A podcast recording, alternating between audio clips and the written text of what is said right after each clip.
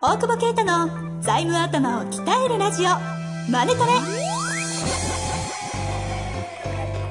ビジネスにおいて欠かせない財務戦略ポッドキャスト財務頭を鍛えるラジオ。マネトレでは財務のスペシャリストである税理士の大久保啓太が経営者をはじめビジネスパーソンが知っておくべき財務やお金に関わる情報をちょっと辛辣ながらも分かりやすく解説します。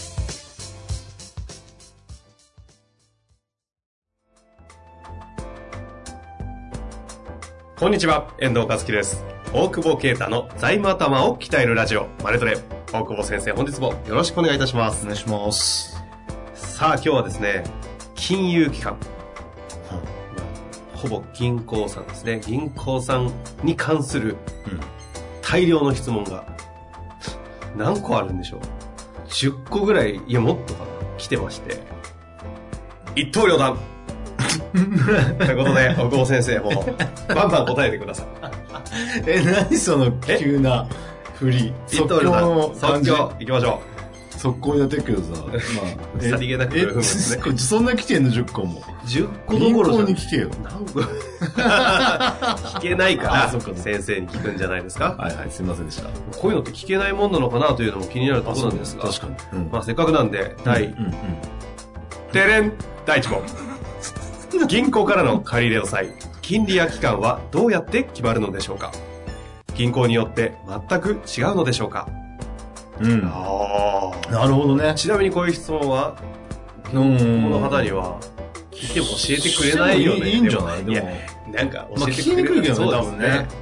確かに気になるよ。確かにね、顧問料どうやって決まってんですかみたいなね。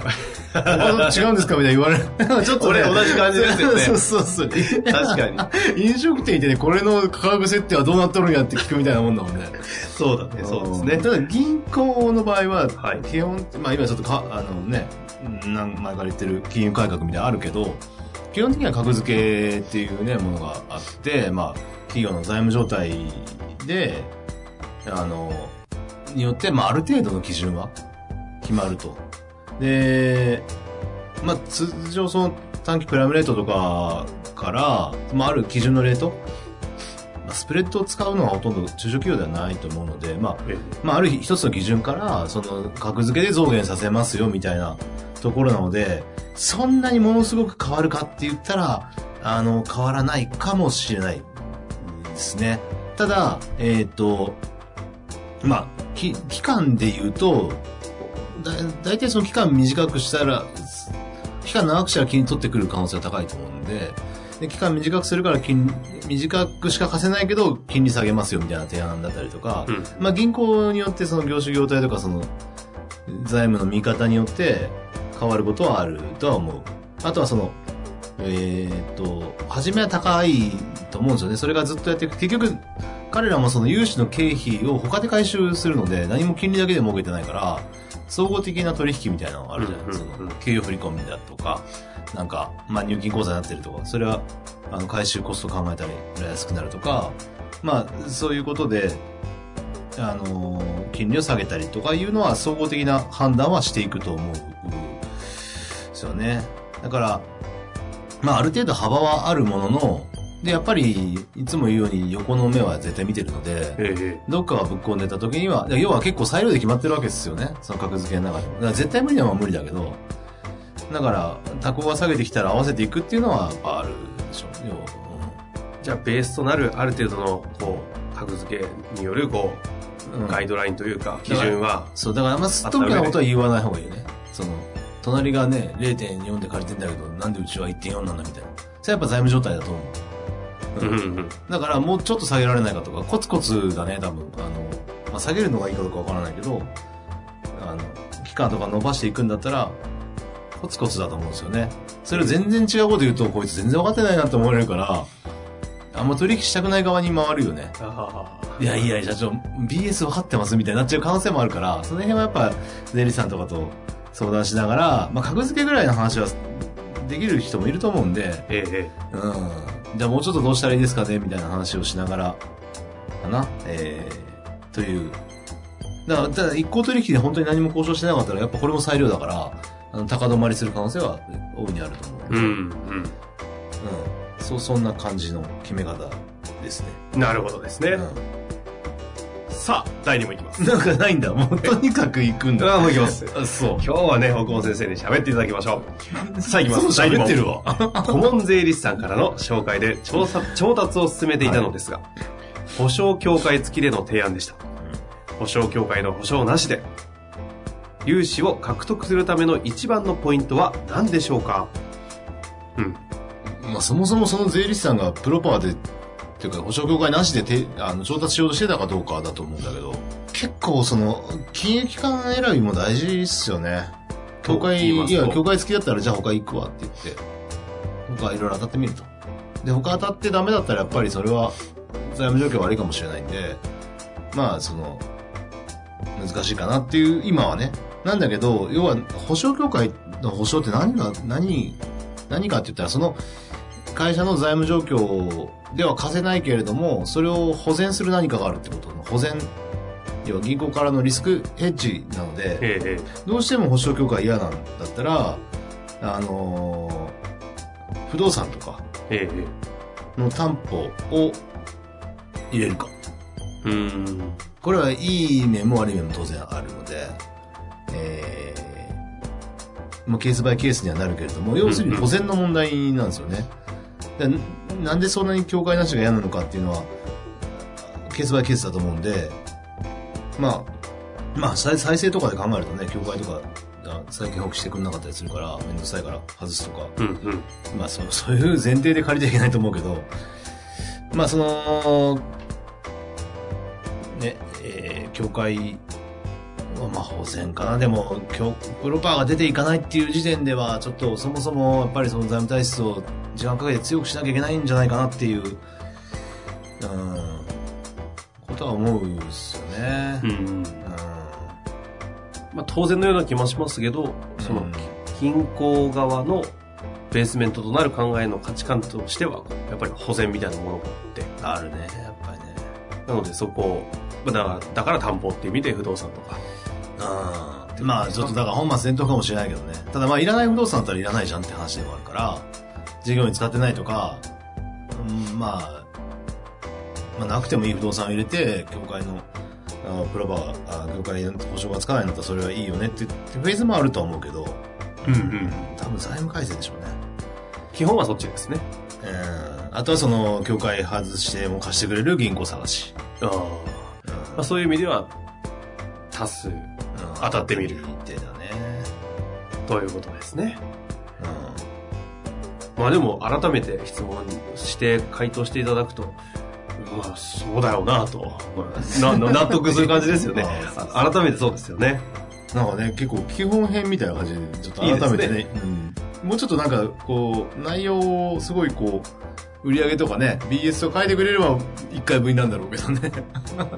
一般的なこう考え方としてっていう意味ではね、整理されて非常に面白いので。というわけで、第3問。はい。いくね。提示される金利や期間なのですが、そこから交渉は可能なのでしょうか？中小企業の社長です。うーん、なるほど。いや、まあ、可能だよね。あの、うん。あの、銀行に聞くとね、難しいって言うけど。はい。おーおーおーそう。うん。だから、結局、やっぱり隣見てるので、期間とかでも、まあ、下げてくるしね。で、期間ダメで、ね、跳ねたら、まあ、もう一回、支店長にかけてみますみたいなうんうん。のもあるし、ただまあ、ね、えー社長自体はね、やりづらい部分もあるんだろうけど、やっぱこう、あの、交渉というか、まあ、向こうが提示してきたものを出すだけなので、まあ、ペーパーでもらった方がいいいいとは思うけど、ペーパーだ、まあ、ペーパーじゃなくてもね、その、あ、ここはこうでしたよ、みたいな話をすればいいだけなんで、え、それは、提案されたものを。提案されたものを他の銀行に見せる。ゃうあ、そんなもん。いいや、向こうも知りたがってるからね。他の、タコさん何パーですか？ね。あ、適当なんだ。あれ、あんまり、いや、裁量の余地があるんだよね。適当じゃなくてね、裁量の余地がある。適当なんと思うけどね。はい裁量の余地がある。だから、そういうの見たら、下げてくれるから、まああんまりだから、さっき言ったようにその総合的に考えているので、なんか金利下げた方がいいかどうかってちょっとちらっと言ったと思うんだけど、はい。あんまり下げすぎると、おオタクと付き合わなくてもいいよねにはなると思うんだよ。だって別に経費考えたら、有料詐欺じゃないわけじゃん。うんどだちょっとここは勘違いしちゃいけないのは、いや、どうせ貸すとこねえんだろ、みたいな。借りてやるよ、みたいな、あんま立場にならない方が、おまあ、心の中ではね、思ってたとしても、やっぱり向こうの利益もやっぱ考えてあげないと、悪くなった時の対応がね、いや、結局向こうも経費とかでその利益を見てるわけだから、ええ採算をね。それは考えてあげた方がいい。それは多分中小企業の観点になくて、要するに、そう、そういうさっき言ったみたいなポイント、いろんな、手数料なんだってか稼いでるところ、そこに関してこの企業と付き合うべきかどうかって考えてるので、で、再編していく中でやっぱり、あの、銀行側も選ぶ可能性もやっぱ出てくると思うんだよね。でその時に、いいよ、あんなとこってなっちゃうような付き合いをするよりは、まあ、譲るとか譲りながら、ただ、一個だけ譲れないのはキャッシュ残だと思ってるので、多くキャッシュを持ってれば潰れないけど、まあ、期間も長くもなるべく譲りたくないけど、まあ、金利については、それでイコール死ぬわけじゃないとは思ってるので、その 0. 何パー下げるために、死ぬ気でなんかやっても、僕はあんまり、で、今度この、うまくいってきた時に個人保証を外していくっていうフェーズに入った時は金利ちょっと上がると思うんですよ。うんうん。それでいいじゃないって、やっぱ言え、言えていいと思うし、だからそこにとらわれすぎないっていうか、なんかちょっといいこと言ってんなって感今自分ですか？じ。あれ？違った。おっしゃる通りですが。まあ、いい、ちゃんとした、その、ビジネスパートナーとしても、組むという見方も大事ということですよね。銀行は味方です。おお今までの文脈からすると、リスナーは今、え？もう今日疲れましたが、そまあでもその通り。味方ですよ。だって、かえ、だって悪くなった時に返さなくあ、いいや。支えてくれるパートナーですから。ええはい。手をしなおか、しなおかね、いろいろやりますが。さあ、行きましょう。はい次です。はい。東京でオルジ、オルジ、オウ、何？もうそっちが疲れてんだ。俺も疲れてんだ大丈夫ですか今の？いや、おうおうおうっっててどうした？もうな、何言いたかった？さあ、何を言いたかったでしょうか？東京で卸売業をやっております。卸売業かい卸売業が正解でした。はい。取引先銀行を変えることにリスクやデメリットはあるのでしょうか？あるいは取引先銀行と長期にわたり取引をすることにどんなメリットがあるのでしょうか？しかもさ、この噛んだ卸売関係ないよね、今ですもんね。そうでしたね。いや、これ私のせいじゃないですよね。神損でした。いやーもう疲れてたね。さあ、いやいや、ラストの質問になりそうですか？そうだね行。きましょはい。えー、っと、なるほどね。難しい、ないけど、うんと、うん、目先はないですよ。リスクとかデメリットっていうのはないというか、むしろメリットが結構多かったりして、例えば、まあこれ本当ケースバイケースなんで、あれだけど、あの、土地担保に取ってる借り入れをしてるところに他行が、えー例えば担保外して、同額入手借り返ししてくれるとか、まあ、個人保証外してくれるとか、まあ、そうやって会社の大きなメリットを取るっていう意味では、あの、取引を変えることに対してさして、あの、リス、リスクはないよね。うんまあ、デメリットもおそらくはないだろうと。ただ、さっき言ったような、その、銀行側の目線を考えたときに、そんなことすんのね、この人って思ってると思われた方がいいよ、多分。う。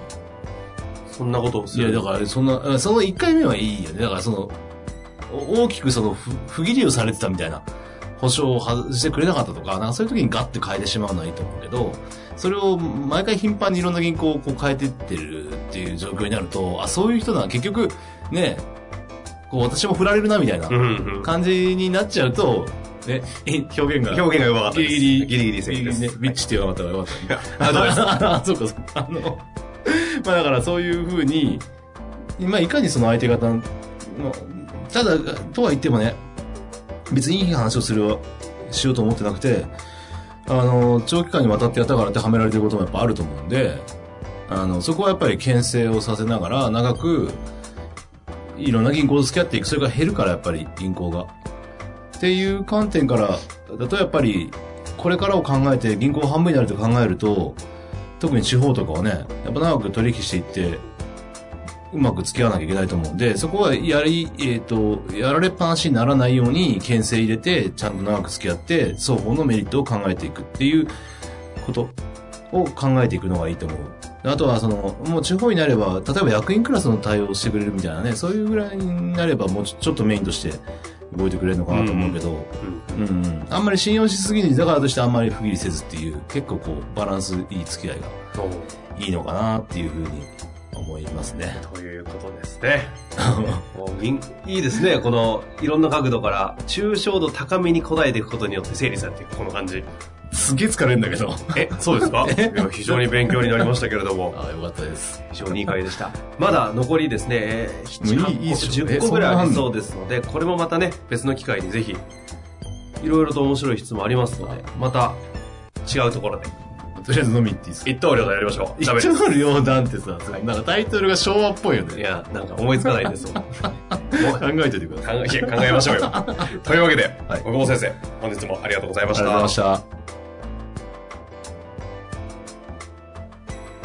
本日の番組はいかがでしたか？